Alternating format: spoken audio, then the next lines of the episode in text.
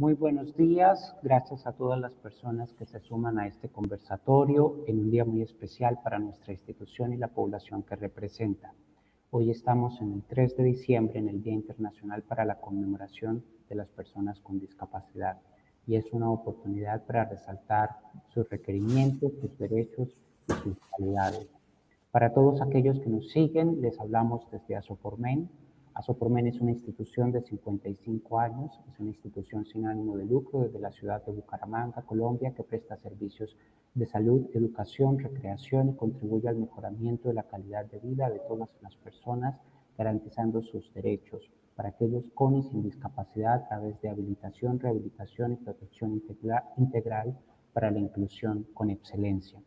Hoy contamos con un invitado que es referente en nuestro, en nuestro país para promover los derechos de las personas con discapacidad. Estamos hablando del señor Bernie Blumen, que es el fundador y director de la institución Colombia Accesible. También nos acompaña Erika Marino de nuestra institución Asopormen, con quien vamos a hacer este conversatorio. Buenos días a ustedes y bienvenido Bernie por aceptar esta invitación.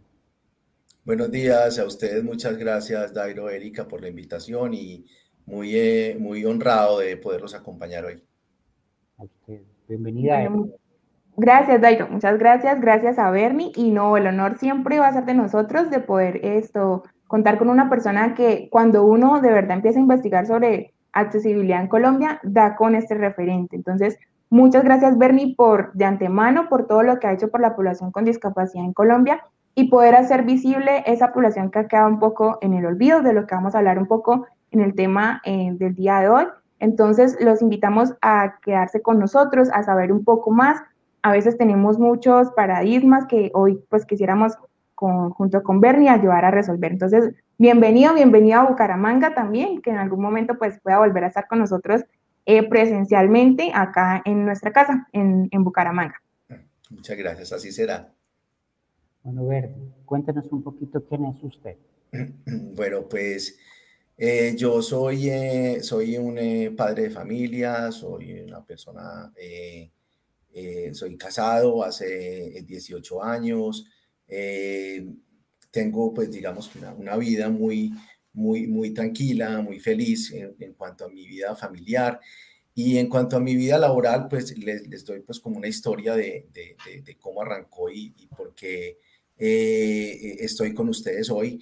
Yo tuve un accidente hace, eh, hace, va a ser 19 años, ahora en, diciembre, y ese accidente me ocasionó una lesión medular. Eh, a partir de, esa, de, ese, accidente, eh, pues empecé a, a, meterme en el mundo de la discapacidad. Obviamente no tenía la más mínima idea de qué era discapacidad, ni conocía, ni había tenido ni siquiera un contacto pues muy directo con la discapacidad, pero pues como, como son las cosas en la vida, pues en ese momento eh, enfrenté la discapacidad de un día para otro, pues eh, eh, al, tener un accidente, pues no te da como mucho tiempo de asimilar cuál es el, cuál es el asunto, un día no tienes, al otro día ya tienes discapacidad, y pues en el, en el, momento en el que, en el que empecé a, enfrentarme a conocer la discapacidad, pues entré en este mundo, ¿cierto?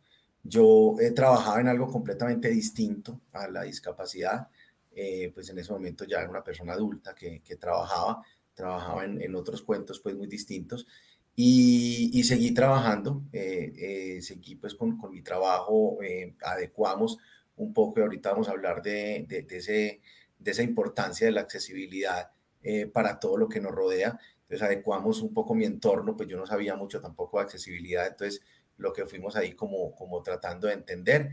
Y, y seguí trabajando en mi trabajo y, y, empecé a darme cuenta, pues a meterme en el mundo de discapacidad, a conocer sobre la discapacidad, eh, adecuarme un poco hacia, en, todo este tema. Y de ahí nació mi interés en, cambiar la realidad, no solamente la mía como usuario de silla de ruedas, sino la realidad de otras personas a través de mi trabajo que, pues ahora pues vamos a profundizar un poco más sobre lo que es Colombia Accesible.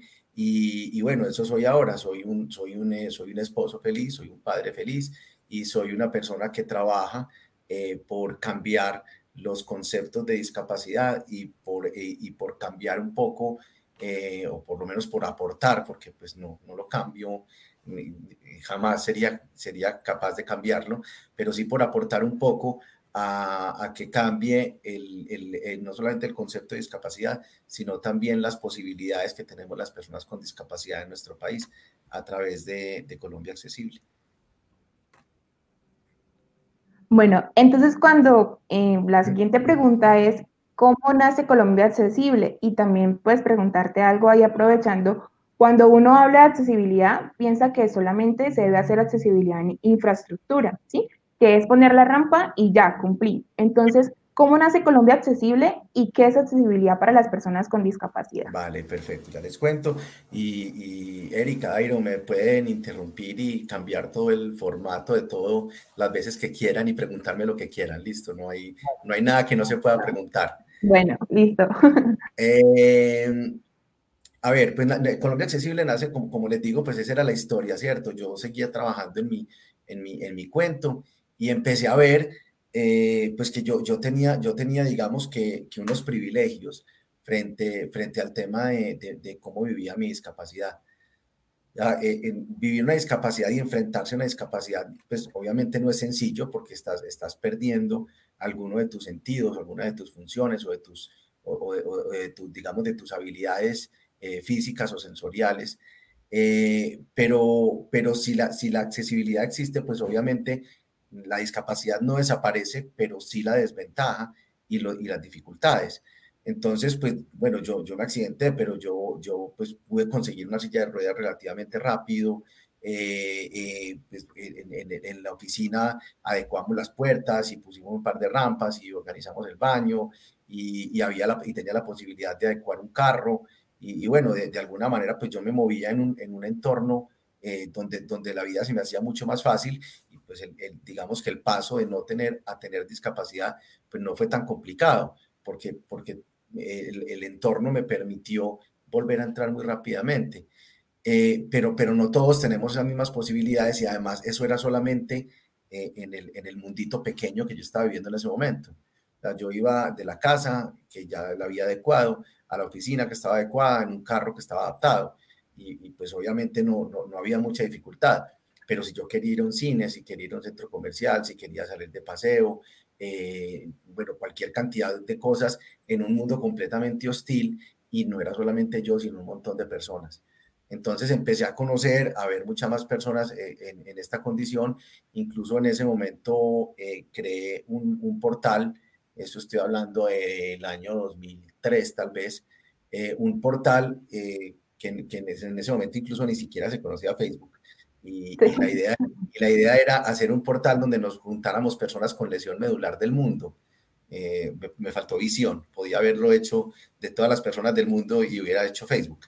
Pero, pero lo que hice fue ese portal pequeñito con personas eh, con lesión medular y empezamos a conocernos y a juntarnos y a ver que la, la, la dificultad más grande en común era la accesibilidad. Todas las personas entrábamos en el mundo de la discapacidad, aprendíamos a vivir con ella nos adecuábamos a nuestra realidad, pero el entorno no nos estaba permitiendo hacer nada. Entonces uno, salía con muchas ganas, con muchos ánimos, listo, ya esto está superado, y a las primeras dos escaleras que se encontraban en el camino, pues se acababa todo el, todo el impulso, ¿cierto? Entonces ahí nace la idea de, de, trabajar por la accesibilidad. Entonces eh, me junté con un, muy buen amigo, él no, tiene discapacidad, eh, pero me sigue todos mis cuentos y en ese momento nos juntamos y dijimos, bueno, ¿qué hacemos? Y pensamos en montar una página web en ese momento. No habían aplicaciones, tampoco habían teléfonos inteligentes. Eh, íbamos a montar una página web en la que la gente se quejara de la accesibilidad de los sitios. Nosotros llevábamos esa queja al sitio y el sitio se convertía en accesible. Entonces esa, fue como la idea original de Colombia Accesible, de hecho nació con la página pero entonces cuando empezamos a hacer la idea, dijimos, venga, pero si le llevamos eso a la gente, al centro comercial, por ejemplo, y nos va a decir, uy, yo no me he dado cuenta, porque además no se sabía nada de accesibilidad en ese momento, uy, yo no me he dado cuenta, ¿qué hago? Y, nosotros qué le vamos a contestar, no, yo no sé qué hace usted, aquí le traigo el problema. Entonces dijimos, no, vamos más allá, vamos, vamos a, a capacitarnos, a conocer, a aprender muchísimo sobre accesibilidad y cuando estemos preparados empezamos todo el proyecto y le ayudamos a los sitios a, volverse accesibles. Y así nació Colombia Accesible. Nosotros eh, nacimos como, unos, como, una, una, firma de asesoría eh, donde acompañábamos los proyectos, hacíamos diagnósticos de lo que ya estaba hecho, acompañábamos proyectos eh, en planos para que fueran accesibles y, y de ahí pues fue mutando a muchas más cosas, acompañamos programas, acompañamos entidades públicas, acompañamos entidades hacemos eh, acompañamiento también en temas de inclusión laboral. Y, y, ahora pues estoy muy enfocado en temas de, de capacitación y de cambios de imaginarios, eh, que creo que ahorita pues lo vamos a hablar más adelante, que creo que es la, digamos que el, el, el futuro del cambio frente a la discapacidad y a la accesibilidad. Es un poco más de conocimiento. Eh, frente a la otra pregunta que hacías, Erika, efectivamente, pues nosotros a nosotros nos enseñaron, es que yo creo que uno de los problemas grandes que tenemos en Colombia frente al tema de discapacidad es el desconocimiento. Yo creería que no es un tema de mala gana y le doy el beneficio de la duda a la sociedad de que no lo quiere hacer por mal, sino porque realmente no nos han enseñado. A, nosotros no nos hablan de discapacidad, sino es para decirnos que qué pesar, pero no nos explican nada más. No, no, incluso, incluso ahorita lo vamos a, a profundizar un poco más ese pesar es el que, el, que nos, el que nos tiene frenados y es el primer concepto que hay que cambiar. Y, y, no, y no solamente nos, nos inculcan eso, sino que además nos meten en la cabeza que discapacidad es solamente silla de ruedas. eso, es como el, como el, concepto que tenemos. Y, y, frente a eso, pues obviamente el, la, la, solución va a ser una rampa. Pero la accesibilidad, ni la, ni la discapacidad solamente silla de ruedas, ni la accesibilidad solamente rampas es algo muchísimo más profundo, muchísimo más grande. La accesibilidad no es solamente física, también es sensorial y también es actitudinal. no, es, no, es, solamente lo que yo haga de cambios en los espacios, sino cómo la persona cambia el chip frente a la discapacidad para prestar un buen servicio y para tener una buena interacción. Entonces, la, accesibilidad es muchísimo más amplia, muchísimo más grande y hay algo muy importante frente a esto y es ver la accesibilidad no desde, desde, desde la necesidad de la persona con discapacidad, que termina convirtiéndose en un favor, sino cómo la sociedad crece de mano de la accesibilidad. La, la, accesibilidad no es, no, es, no es un favor que yo le hago a las personas con discapacidad para que puedan entrar. Es un favor que yo le hago a mi país para que podamos crecer, porque si nosotros como país no somos accesibles, tenemos a más del 15% de la población sin ayudarnos a crecer y a desarrollarnos. Y ahora con estos temas de pandemia sí que se ve claro. Entonces es, es un poco más amplio el espectro. Incluso hay una frase que, que usted tiene en su Twitter que dice, de una sociedad inclusiva todos somos beneficiarios. Porque, eh, bueno, no sé si es tal cual así, pero más o menos ese es el mensaje. Porque, digamos, partimos de que mm, si, toda la, si la sociedad fuera en total accesible, si yo en algún momento, porque la discapacidad no es un mundo aparte, sino eh, yo puedo salir en mi carro, en mi bicicleta, puedo sufrir un accidente, como fue en tu caso, y digamos que si la sociedad está adelantada en esa accesibilidad, va a ser un poco más fácil asumir ese cambio como persona. Entonces, si la sociedad todo es accesible, todos vamos a ser beneficiarios. Te cuento un poco de la población que nosotros en la IPS manejamos y es eh, población que en su mayoría son niños y tienen discapacidad cognitiva. Entonces, cuando se habla de discapacidad, pues como no se les nota, entonces van a decir como que no, no, eso no, no es grave porque no, no se ve, la discapacidad no se ve. Entonces se cree que hay que verse, hay que como dar esa demostración para que se pueda hacer una accesibilidad. Entonces eso es donde va un poco más de, de lo que no es solo infraestructura, sino es así, es más actitudinal. Entonces, Dairo eh, tiene otra pregunta. Sí, que a lo que ustedes hacían, las transformaciones que se hagan por la inclusión de las personas con discapacidad mejorar su calidad de vida es un beneficio que es para todos. Más hoy en día, en el caso de, de la situación personal de Bernie y su experiencia de vida que llegó al mundo de la discapacidad cuando no estaba predestinado para ella, sino que por circunstancias eh, inesperadas tuvo que enfrentarse a eso y vivirlo y asumirlo.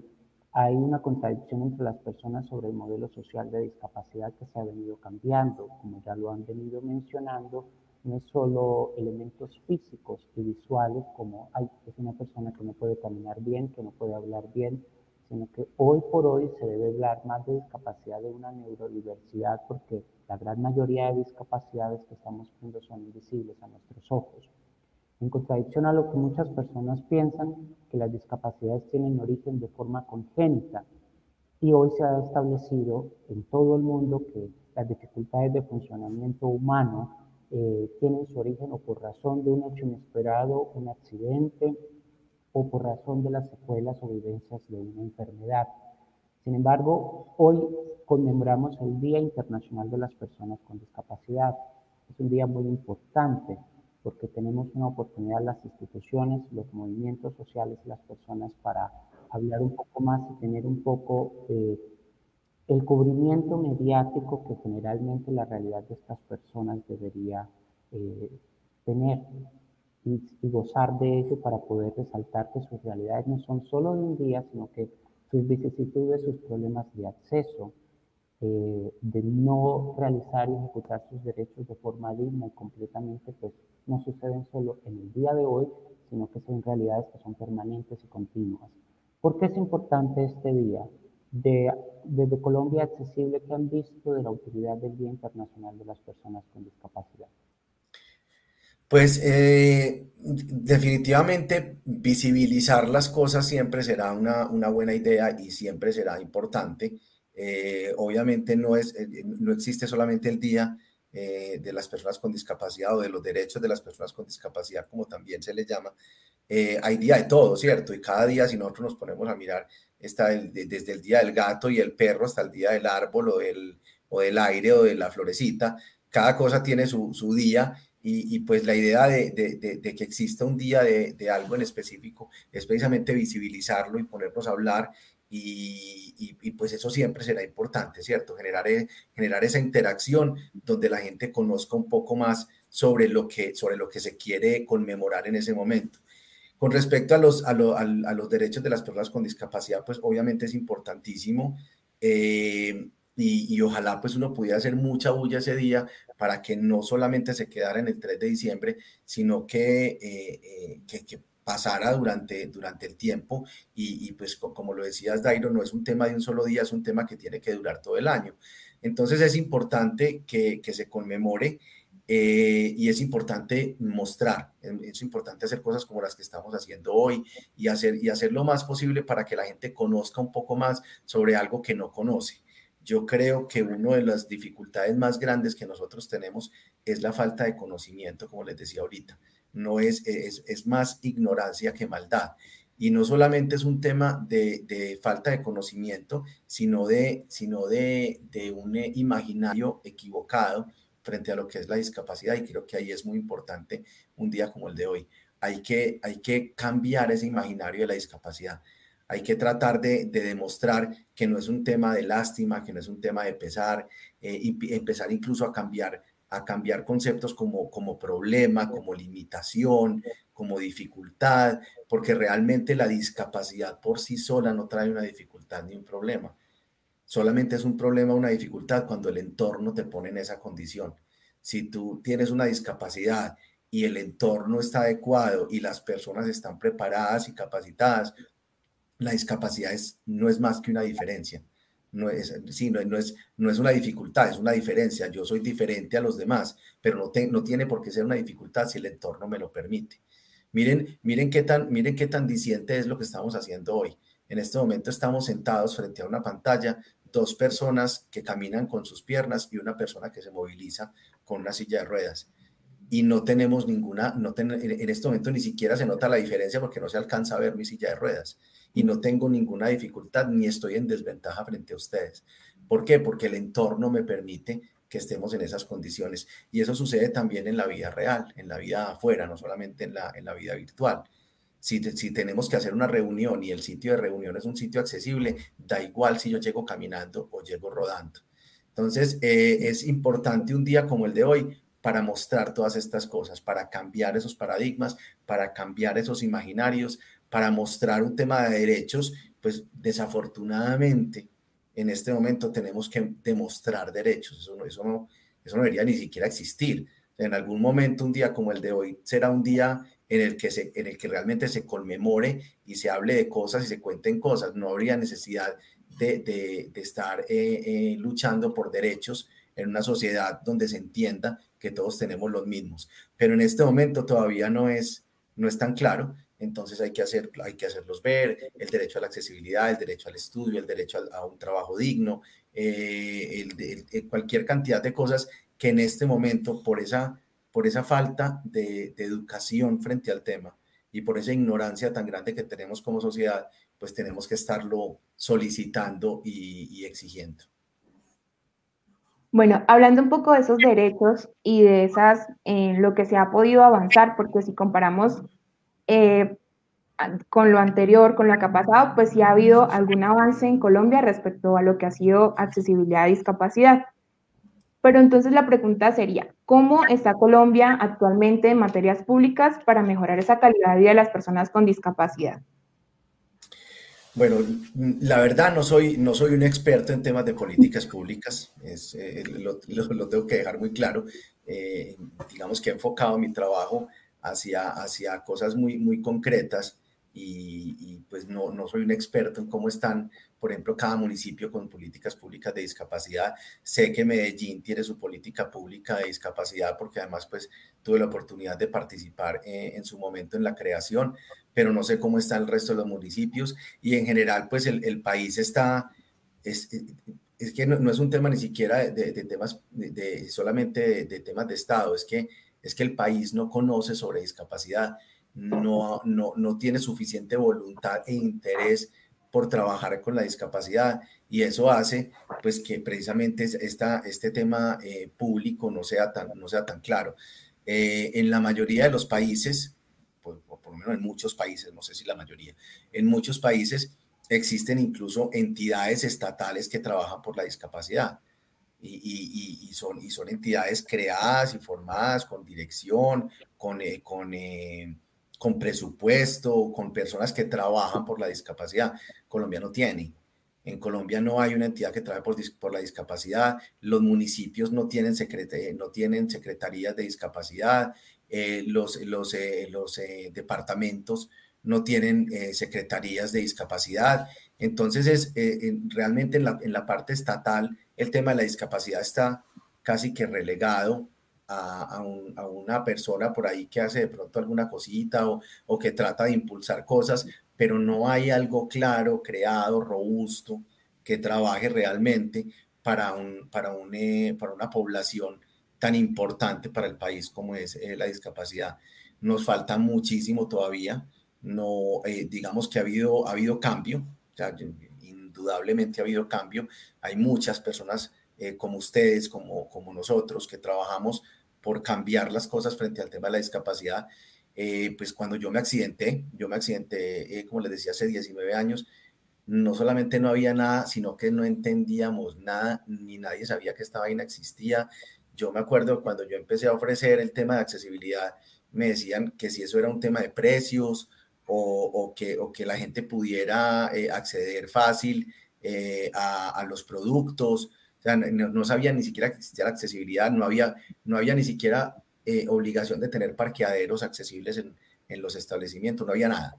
Y, y pues de 20 años acá, pues obviamente ha habido mucho cambio.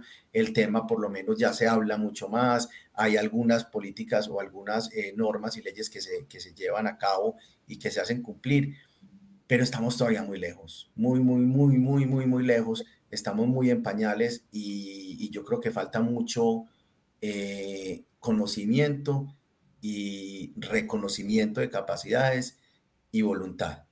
Y, sobre todo en ese tema de reconocimiento de capacidades.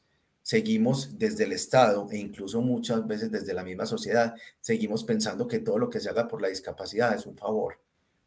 Eh, eh, eh, qué pecado, es que ellos también tienen derecho, yo detesto ese también, ellos también tienen derecho, ¿no? pues obvio que tenemos derecho, todos tenemos derecho, pero el tema no es solamente de derechos, el tema es de, de entender cómo nosotros como población, somos más o menos el 15% de la población, cómo nosotros, si tenemos las, las, las, el entorno adecuado y las herramientas adecuadas, cómo nosotros empujamos un país hacia adelante. O sea, cómo nos necesita nosotros el país para poder desarrollarse, porque no, nos, le somos muchísimo más útil con todo nuestro talento empujando que guardados en la casa porque no podemos salir. Entonces es, es, es un tema también de, de, entender cuál es la realidad para poder empujar hacia adelante.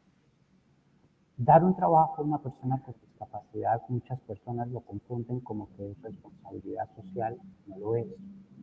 Debemos entender que las personas con discapacidad pueden ser productivas y útiles en muchas tareas de las empresas y que pueden agilizar procesos internos de producción y de gestión para ayudar a esas partes metas. En muchos países donde las personas con discapacidad tienen eh, igual de oportunidades para acceder a plazas laborales, ya hay estudios que demuestran que son los trabajadores más cumplidos, esperados, admirados y reconocidos por su rendimiento. Eh, la situación de la pandemia nos llevó a nosotros a cambiar un poco el ideario de la discapacidad y a no tener ya más las excusas que por la no posibilidad de tener presencialidad, esas personas con mucho talento debían quedarse en sus casas y no podían aportarle a la productividad y el desarrollo del país. Dentro de Colombia Accesible y de las asesorías que ha hecho en estos años, que cada día hay que vencer más obstáculos, ¿Cuál es quizás ese obstáculo o esa excusa o esa barrera que aducen los empresarios para no llevar a cabo inclusión laboral de estas personas? En este grupo fundacional, muchos de ellos profesionales con estudios técnicos desde los cuales pueden aportar. Eh, bueno, yo, yo vuelvo otra vez al tema. Yo creo que el principal obstáculo es eh, el desconocimiento es, eh, es, el, es, la, es la mala, esa, esa imagen equivocada frente a lo que es discapacidad. Y ahí es donde yo creo que tenemos que hacer el trabajo más grande. Y por eso les decía ahorita que estoy muy enfocado al tema del, de la capacitación y del cambio de imaginarios y de reconocimiento de capacidades, porque, porque creo que ya a estas alturas el tema no es ni siquiera, eh, es, que la, es que la oficina no es accesible o, es que no tengo rampas, o no tengo ascensores, o no tengo baños, porque todo eso a estas alturas es muy solucionable y, finalmente eh, ya, ya eh, con, con, con, temas arquitectónicos y muchísima ayuda de la tecnología, que ya, pues, ya no sé ni qué más van a inventar, porque casi todo está inventado, eh, ya, ya hay muchísimas alternativas, pero el tema sigue siendo el miedo. El obstáculo más grande creo que es el miedo. Eh, yo he tenido la posibilidad de, trabajar con, con, empresas grandes en temas de inclusión laboral en, eh, en, en, este cambio de imaginario y hacemos unos talleres muy interesantes con las personas donde vemos cuál es, cuál es, cuál es su percepción inicial de la discapacidad y a través de unas actividades pues tratamos de cambiar esa percepción y ver la discapacidad como lo que realmente es, que es una diferencia. Y en ese camino nos encontramos con todos esos miedos la gente le tiene pavor, pero no solamente a, la a las personas con discapacidad, sino a adquirir la discapacidad. Y creo que ahí es donde está el primer, el primer paso para, para, para poder quitarse el, el, miedo y quitar la lástima. Cuando yo, cuando yo entiendo que cualquiera de nosotros, ustedes o cualquier otra persona, si adquirieran una discapacidad, podrían enfrentarla con las herramientas adecuadas, en ese momento pierden el miedo y cuando pierden el miedo ya no hay lástima. Porque como yo sé que yo sería capaz, a mí ya no me puede dar pesar del otro. Porque si yo sé que yo sería capaz, pues creo que él también. Entonces creo que ese, ese, primer ese principal obstáculo es el miedo. El miedo a que, a que yo no sé cómo viven, a que a mí desde chiquito me dijeron que vivían horrible, que necesitaban un montón de cosas, que yo qué voy a hacer con ellos, me voy a encartar, que qué pecado esas personas. Incluso es un, es un miedo a, a, yo cómo lo voy a tratar, eh, si le hablo, si no le hablo, si le digo, si no le digo. Cuando todos esos miedos se, se, se, se, pierden y se quitan, en ese momento se quita la lástima y ese es el único obstáculo que tenemos en este momento, porque los otros, como les digo, se mejoran y se superan. Eh, he trabajado con empresas que, que, han empezado el proceso hacia la inclusión laboral y, y, y, cuando me lo vuelvo a encontrar me dicen es que no teníamos, o sea, nosotros lo que teníamos era miedo, mira, aquí está fulanito, aquí está peranito, aquí está este, aquí está el otro y no ha pasado nada. Y todo súper bien y trabajan muy bien. Y sí, hay que hacer adecuaciones, pero es que para todas las personas hay que hacer adecuaciones. Cualquier persona que entre tiene sus necesidades y habrá que hacerle adecuaciones. Lo mismo pasa con la discapacidad. Entonces, eh, creo que es muy, es muy de miedo y, es muy importante dejar el mensaje de perderle el miedo, de que entiendan, miren, ahorita ustedes mencionaban algo y, yo lo hablo mucho en mis, en mis talleres, y es el hecho de que a cualquiera de nosotros nos podría suceder una discapacidad. Yo soy, yo, yo, a mí no me gusta hablar de eso, porque, porque realmente la posibilidad de que una persona tenga una discapacidad es muy bajita. Ah, eh, eh, no, es, no, no, es lo normal, somos un porcentaje, somos el 15% de la población.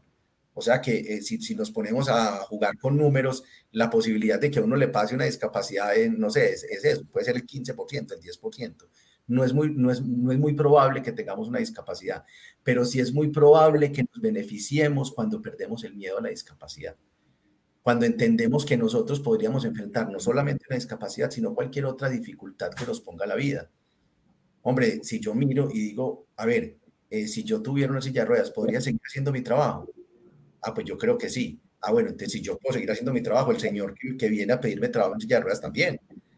Hombre, si yo fuera una persona sorda, yo puedo seguir haciendo mi trabajo. Pues sí, yo me ubico aquí con mensajes de texto, con esto, con lo otro. Ah, si yo puedo, el otro también. En el momento en el que perdemos el miedo a enfrentar a las cosas, perdemos la lástima y cuando perdemos la lástima, ya la interacción es de igual a igual. Y lo otro, eh, en, el tema laboral, también es perder esa concepción y dejar a un lado, digamos, esa concepción de que hay que crear puestos para las personas con discapacidad de acuerdo a lo que yo creo que son capaces de hacer. Entonces empiezan a crear unas vacantes todas, todas, eh, todas extrañas. No, entonces yo tengo un auxiliar administrativo y yo creo que aquí podría estar una persona con discapacidad. Si usted ni siquiera le ha preguntado cómo sabe si no, si no puede hacer otras cosas. ¿Por qué de pronto yo no, yo no digo más bien, mire, voy a abrir mi empresa, la voy a organizar, me voy a preparar y que se presente el que quiera, al puesto que quiera, de gerente para abajo el que quiera. y si es bueno tiene las capacidades, pues yo le adecuo las tres cosas que tenga que adecuarle. Entonces es, es, un tema muy de cambiar esa concepción frente a la discapacidad. No hacerle doblemente acción con daño y discriminarlo pasivamente, entregarle el trabajo porque es capaz de hacerlo con su discapacidad y no darle el trabajo porque, ah, es que tiene discapacidad y hay que dárselo. Cuando se da el trabajo de esa manera, se está haciendo una discriminación pasiva con la persona. Exactamente, tal cual, así de claro. Entonces yo, yo, yo creo que ese, que ese ha sido finalmente el obstáculo más grande, es ese miedo a, incluso, incluso hay algo que, que, yo lo hablo mucho en los talleres, es un, es un miedo reflejado. O sea, a mí no me da, a mí no me da, no me da miedo contratarlo a él, no me da pesar de él, sino que reflejo mis miedos en él. Digo, es que si yo fuera él, yo no sería capaz. No, pero sí, deje de reflejarse la oportunidad de mostrarle que yo soy capaz y después usted mire qué hace con su vida, pero a mí, a mí no, me, no, no, me, no, me, no me refleje sus miedos en mí, que yo no me traspase el miedo, sí. Exacto, no me traspase esos miedos a mí. Yo sé que soy capaz, yo tengo muy claro cuáles son mis capacidades. Eso, bueno, Bernie, cuando uno se pone a investigar un poco sobre tu experiencia, eh, uno, bueno, hay una parte de la historia donde tu hermano juega un papel muy fundamental porque te ayuda a, no te ayuda, sino te impulsa a salir más de ese, ese momento en, el que afrontas tu, tu discapacidad. Entonces, mi pregunta es, ¿cómo nosotros como familiares podemos tomar el desafío o debemos tomar el desafío de tener un familiar con discapacidad? ¿Cómo asumimos la familia? Eh, para darte el paso, te cuento, nosotros acá en la IPS, las mamás sobre todo, eh, bueno, nuestra población en su mayoría son niños eh, con condición de discapacidad en autismo, en discapacidades cognitivas o alteraciones del comportamiento. Eh, todos los días vienen con sus niños a las terapias. O sea, si uno quiere una muestra de compromiso con la discapacidad, es ver a nuestras madres todos los días trayendo a los niños a terapia de lenguaje ocupacional, física y esa entrega que tienen con ese familiar. ¿Cómo es asumir el desafío de tener un familiar con discapacidad? ¿Cómo se debería asumir ese desafío? Bueno, yo creo que, creo que eh, si respondiera a eso sería muy, muy ambicioso de mi parte, porque pues ni, cada discapacidad es igual, ni cada familia es igual, ni las condiciones del entorno de esa familia es igual. Entonces creo que no hay una clave eh, general para, para, para, para vivir con la discapacidad en la familia. Pero sí hay algunas cosas que podría contar pues con mi experiencia personal. Eh, eh, lo primero, mm, pues yo, yo no lo llamaría desafío. Yo, porque pues finalmente hay, ciertas, hay ciertos conceptos frente a la discapacidad que, precisamente hace que sea más difícil la cosa. Sea, por ejemplo, cuando uno dice, es que, es que tengo, tengo el desafío porque tengo a mi hijo con discapacidad o, palabras incluso que dicen, es que yo, yo tengo que lidiar con mi hijo, que a mí eso me, me da escalofrío. Si, si, si, usted tiene que lidiar conmigo, déjeme en la casa que yo me lidio solo. Eh, eh, yo, yo creo que el asunto ahí es, es entender la discapacidad eh, como, como familia y darle la posibilidad a la persona, de acuerdo, obviamente, por eso les digo que no todas ni las discapacidades son iguales, ni, la, ni, los, ni los contextos son iguales, pero sí darle la, mayor posibilidad a la persona de, no solamente de, aprender, sino de demostrar lo que quiere y hasta dónde quiere llegar. Nosotros como, como seres humanos, igual como, igual como traspasamos ese miedo, también traspasamos los ideales. Y, finalmente de pronto lo que yo quiero o lo que yo espero de esa persona no es lo mismo que lo que esa persona quiere o espera de ella misma. Entonces creo que una de esas partes importantes es también eh, precisamente eh, tratar de, no, de no ni de minimizar a la persona, ni de sobrecogerla, ni de, ni de sobrevalorarla.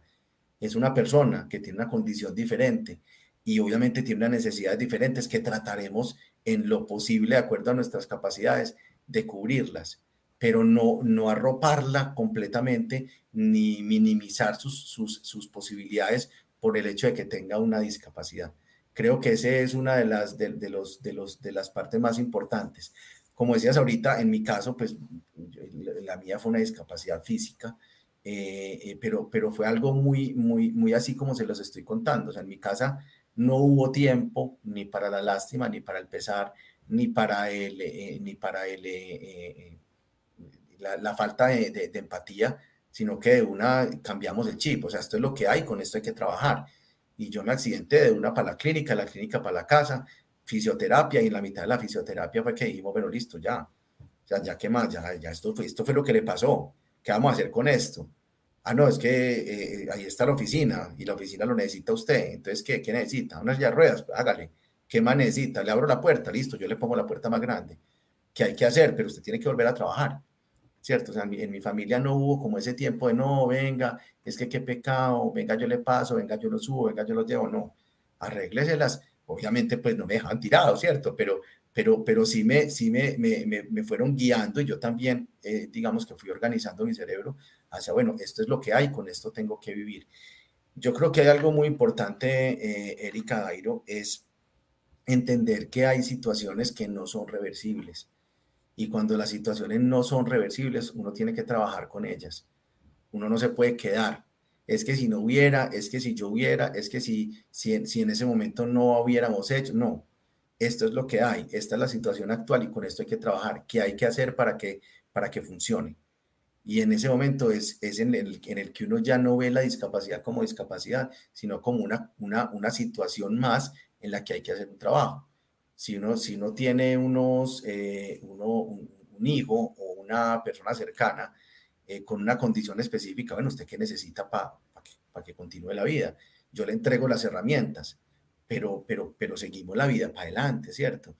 Para no tener que enfrentarlo como desafío, sino como, como, como una forma más de vida y como una diferencia dentro de, nuestra, dentro de nuestro grupo familiar.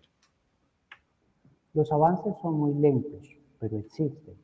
Y gracias a la tecnología, esos pocos avances y esas nuevas demandas de las personas con discapacidad en unos nuevos escenarios de acción para ellos mismos como movimiento social cada vez se escuchan.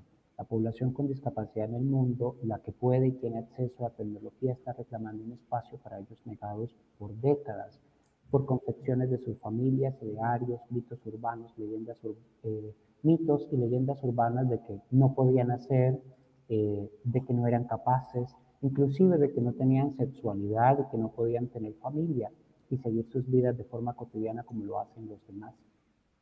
En el caso de el suyo, pero en el caso de muchas personas con discapacidad que quieren ser padres o que ya lo son, o en el caso de personas que de un momento a otro enfrentan el panorama de la discapacidad y tienen hijos aún pequeños a bordo, ¿cómo se asumen esos hijos la normalidad de la discapacidad presente en alguno de esos padres?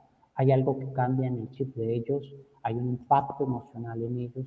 ¿Cómo se lleva a cabo la crianza, salir adelante, sacar a una familia, el enfrentar esos paradigmas en los niños, ¿será que él piensa esto de mí o qué pensará la demás familia de que yo no pueda salir adelante con familia, con hijos o inclusive generar una familia? ¿Cómo se ven esos paradigmas y cómo se enfrenta esa normalidad de la discapacidad? Pues, a ver, yo creo que, yo creo que es, es, es otro, otro tema más frente a lo que, a lo que uno, eh, a la concepción que uno tiene de uno mismo.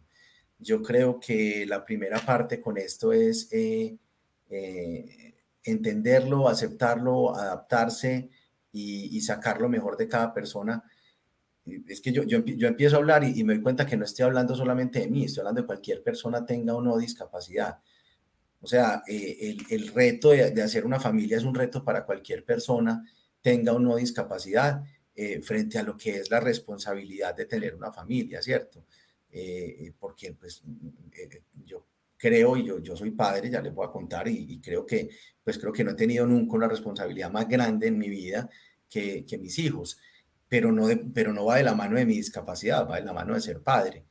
Yo creo que, yo creo que como, como, lo otro que hemos venido hablando, el tema es eh, tener las herramientas necesarias. Con, si, si, uno tiene las herramientas necesarias, pues se adecúa al, al, al, entorno de lo que es ser papá, eh, creo que hay algo, pues si, hay cosas en las que uno sí piensa, pues en, en, en, mi, mi, en, mi, eh, tema personal era, bueno, ¿qué herramientas son las que voy a necesitar? O sea, yo, yo, yo, una cosa es, una cosa es estar casado y no tener hijos, donde yo decido a dónde voy, donde yo decido que si el sitio no es accesible no voy porque no quiero. Y otra cosa es tener hijos y que los hijos digan, es que, es que yo quiero ir, papi, y entonces yo le tengo que decir, listo, vamos, así yo sepa que no tengo por dónde entrar. Entonces es, es, es asumir una, una nueva realidad en la, que, en la que ya las necesidades cambian y en un entorno como el nuestro, donde no hay suficiente accesibilidad, pues hay que enfrentarse a, a unos nuevos retos. Cuando yo, cuando yo decidí ser padre, eh, la primera vez tengo dos hijos hermosos de 14 y 13 años, cuando yo decidí ser padre la primera vez, yo tenía unos miedos, pero eran unos miedos muy, muy, muy, muy de práctica, muy mecánicos.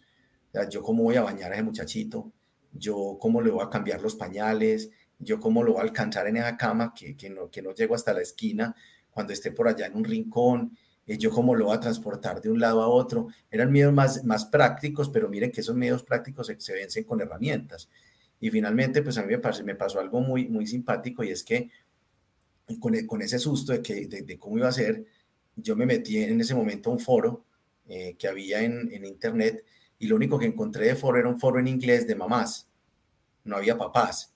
Y yo me metí, yo me metí en el foro de mamás con en silla de ruedas y, y empecé a escribir. Y claro, con mi nombre no sabían muy bien si yo era un hombre o una mujer. Y, y, y, estaba ahí escribiendo y preguntaba y preguntaba cuando me dijeron algo y yo les dije, no, pero es que yo soy el papá.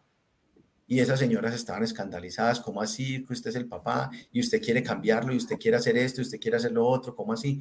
Yo sí, cuéntenme, díganme todo y me empezaron a mandar planos eh, y así tal cual hice la cama, la cama cuna de, de mis hijos, era una cama alta, yo la subí en unas patas más altas para yo poder pasar por debajo y alcanzar todos los rincones de la cama por si se me iba por un lado.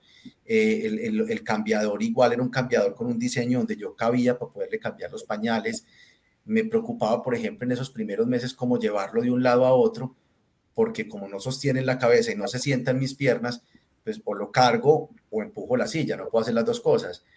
Y, me dijeron, póngase una media luna en la media luna, en el cojín ese media luna en el que las mujeres eh, le, dan alimento a los hijos, pues ahí ponía el bebé y claro, él se tiraba para, mi lado y, podíamos ir en la silla de ruedas y finalmente todo el tema mecánico quedó solucionado. Y de ahí en adelante la vida nos va, nos va, nos va guiando y nos va dando las herramientas. Mis hijos aprendieron a montarse en mi silla de ruedas solos. yo, yo no podía cargarlos tan chiquiticos con las dos manos porque al cargarlo el equilibrio me tumba y ellos aprendieron a colgarse de mi brazo y a subirse por iniciativa propia. Entonces finalmente se va volviendo un, un tema muy, muy, muy del común, mis hijos no ven la diferencia, de hecho, ahí tengo una anécdota muy bonita, yo estaba escribiendo un artículo para un periódico acá local y, y era sobre el Día del Padre. Entonces estaba escribiendo el artículo sobre cómo era ser papá en silla de ruedas. Y cuando estaba terminando el artículo, se arrimó mi hijo en ese momento y me dijo, papi, ¿sobre qué escribes? le dije, sobre cómo ser papá en silla de ruedas. Y me miró con, con cara como de extrañeza y me dijo, no entiendo, igual que cualquier otro. Y así escribí, así terminé el artículo. Mi hijo me dijo que igual que cualquier otro, ellos no ven ya la diferencia. Y también depende mucho de cómo obviamente uno lo, lo enfrente, ¿cierto? Yo nunca, nunca he dejado de hacer nada. De hecho, pues yo, yo le enseñé a jugar fútbol a mi hijo. Obviamente él con sus pies, yo con mis manos. Eh, hemos ido a todos lados, los acompaño a todas partes y finalmente lo que ven es un papá que se mueve diferente, nada, nada distinto a eso. Entonces, eh, incluso pues sus, sus, sus, amiguitos alrededor ya no, no notan tampoco la diferencia, pues obviamente ven que me muevo diferente, pues lógico, pero no, no hay una diferencia en que digan, uy, qué pecado tu papá, o cómo es, cómo es con tu papá, cómo... no, porque, porque todo lo terminamos haciendo a nuestra manera. Entonces creo que es muy, muy de la forma en la que uno lo enfrente y, que refleje eso en su familia. Bueno, esto, cuando uno tiene o está en una condición de discapacidad, ¿qué hace una persona, qué hace que una persona, qué, qué hizo en tu caso que asumieras esta, este nuevo cambio propositivamente? ¿Qué hizo que fueras diferente a otra persona o que hayas asumido propositivamente el cambio, o sea, asumir ese cambio como algo bueno. A lo largo de la vida nosotros tenemos muchos cambios, nos podemos cambiar de casa, podemos cambiar de trabajo y todos los cambios en sí tienen su consecuencia o debemos asumirlos. Pero ¿qué hace que uno lo asuma propositivamente en este caso, en este tema de la discapacidad? Yo creo que no es solamente en este caso, Erika. Yo creo que, eh, eh, yo creo que eso es algo que se, se, se, presenta en todos los casos y es en, lo, que yo pensé en ese momento es lo que yo les decía ahorita, bueno, incluso pues fue en el primer momento, yo me accidenté a las 3 de la tarde y estaba en la clínica a las 10 de la noche y le dije al doctor, dígame si voy a volver a caminar o no. Y el doctor se asustaba y no sabía que yo, dígame porque yo necesito que usted me diga hoy para yo saber qué hago mañana.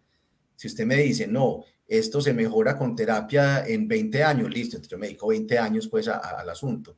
Pues usted me dice, no, esto no tiene ninguna, ninguna solución, pues entonces yo me dedico otra cosa eso fue lo que yo hice en mi cerebro. Bueno, esto es lo que hay, ya me accidenté, no me puedo devolver, no puedo retroceder, no puedo no hacer lo que estaba haciendo, no puedo tomar otra decisión, esto es lo que hay. Y en el momento en el que uno tiene una responsabilidad, eh, una, una, una, una condición que es irreversible, pues tiene que tomar dos caminos, o vive bien con ella o se deja ir, ¿cierto? No, no hay otra opción. Si yo me pongo a llorar con mi nueva condición, lo que tú decías ahorita, si yo pierdo el trabajo y me quedo en la casa deprimido llorando, yo no voy a recuperar el trabajo. Yo voy a tener, no, no voy a tener trabajo y además voy a estar llorando. Y, si, y, si, y, si, y, y, lo mismo pasa con cualquier cambio. Yo tengo que tomar la decisión. Yo me podía haber quedado llorando y, y decir, no, es que yo antes trotaba, es que yo antes montaba en bicicleta, es que yo antes, sí, pero es que eso está en el antes. Y por mucho, y por mucho que yo lo extrañe, no va a volver. Entonces yo tenía que tomar una decisión, esto es lo que tengo y sobre esto es lo que voy a, eso, sobre lo que voy a armar mi vida a partir de ahora. Y yo creo que eso fue lo que me permitió verlo propositivamente. Voy a trabajar sobre esto y sobre todo no voy a permitir que nadie me vea con lástima. Voy a, voy a hacer todo lo posible para tener las herramientas necesarias para que yo pueda hacer mis cosas lo más autónomo posible, porque finalmente esto no es un tema de total autonomía. Todos nosotros, ustedes y yo y todos nosotros, en algún momento necesitamos ayuda de los demás. Y eso es, y eso es inevitable y por eso, y por eso vivimos en sociedad y no huraños metidos en una cueva. Todos necesitamos ayuda de los demás. Pero en lo posible, con las herramientas y el entorno necesario, lo ideal sería lo más autónomo. Y eso es lo que, lo que me ha permitido a mí eh, continuar con mi vida. Además, no, no, no yo no lo veo con una pesar, yo lo veo con un con. No es que yo, a pesar de mi, de, mi discapacidad, tenga la vida que tengo, no porque mi discapacidad no ha sido un obstáculo, no ha sido un impedimento.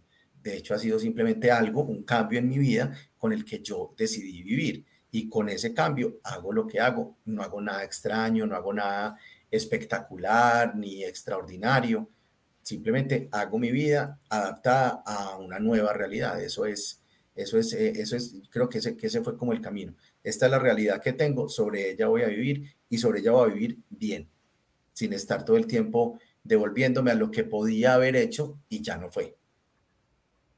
Cada persona tiene unas metas, unos idearios de vida, eh, un camino por recorrer, comete casi siempre un común error que es la comparación a las demás personas.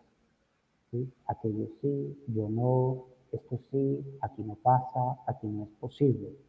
Y mientras se viven comparando, la vida propia se les pasa y las oportunidades se les pasan. En el caso suyo vemos eh, que hay unas fortalezas personales de valores humanas donde ya tiene como un horizonte eh, marcado y unos ideales de vida eh, a los cuales le apunta y que la discapacidad pues se convirtió en un desafío, en un reto y que al parecer día a día es algo que se supera y se, de la lista de cosas no fue impedimento. No siempre es fácil, pero por lo menos se sale adelante.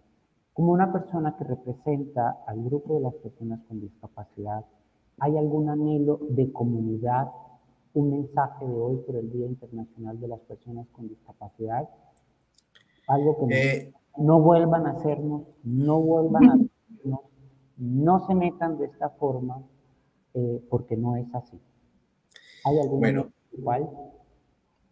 Eh, pues, lo, primero, pues igual, eh, quiero, quiero dejarlo claro porque así lo siento, yo no, yo no me siento representando a, la población con discapacidad porque además sería demasiado ambicioso de mi parte, eh, porque pues mi, mi, condición no es la misma que los demás, las discapacidades todas son muy distintas, las necesidades son muy distintas, incluso las regiones son muy distintas. Pero, pero desde, desde mi trabajo eh, eh, con, con, Colombia Accesible, sí, pues tengo muchísimos, muchísimas cosas para decir. Lo primero es que, es que cambiemos la mentalidad, es que, es que no, no dejemos de ver la discapacidad como, como, como un tema de lástima y de pesar y de, y de favor. Eh, entendamos como país que nosotros necesitamos a, las personas con discapacidad eh, trabajando de nuestra mano. Entendamos que somos una población muy grande, además con muchas personas detrás de nosotros, que si, que si nos entregan las herramientas y el entorno adecuado, empujamos el país hacia adelante. No lo vean como un favor, no lo vean como sí, hay que hacerlo y, y ay, ya, celebramos el Día de la Discapacidad, listo, chuleado, qué tan lindos todos. No, hay que empujar y nosotros tenemos las ganas y las posibilidades de empujar hacia adelante, cada uno desde sus posibilidades, cada, cada uno desde lo, que, desde lo que puede hacer, pero somos una población muy grande con muchos deseos de, de, de ayudar a crecer a nuestro país. Necesitamos un entorno adecuado y necesitamos unas herramientas. Y el país está en condiciones de entregarnos ambas cosas. Entonces, yo, yo, mi, mensaje sería ese no solamente como, como Estado, sino como sociedad, entreguemos las herramientas y el entorno y dejemos que cada uno haga su trabajo. No hay necesidad de hacerle el favor. Es que, es que si yo me vuelvo accesible, usted puede venir y tan lindo que puede venir. No, es que si usted no es accesible, no, va, no voy yo y no va el 15% de la población, ni sus familias, ni sus cercanos, ni sus amigos. Entonces, en la medida en que entreguemos un entorno y unas, y unas herramientas, ayudamos nosotros a crecer y a desarrollar económicamente y socialmente al país. El mensaje sería ese entendamos la importancia y reconozcamos las capacidades de las personas por encima de su discapacidad. Bueno, Bernie, muchas gracias. Gracias por este espacio que nos has brindado hoy en el Día de la Conmemoración de las Personas con Discapacidad. Eh, gracias por tu tiempo y porque de verdad nos cambia muchos pensamientos que teníamos nosotros, que incluso somos eh, agentes que trabajamos con discapacidad, tenemos mucho más por aprender. Entonces, Gracias, gracias por, la oportunidad que, nos has brindado el día de hoy y nos abres como ese panorama a seguir aprendiendo cada día. Gracias. A ustedes muchas gracias. Bueno, a todos les agradecemos eh, por, por vernos, por seguirnos en nuestras redes, a Colombia Accesible, a verme por este espacio. En la realidad, suceden unas cosas que ojalá podamos equiparar lo que la literatura, el cine y la tecnología nos muestra como realidades posibles para la población con discapacidad. Que cada día sean las personas y no el imaginario el que nos cree unos espacios de inclusión, de accesibilidad y de oportunidad iguales para todos.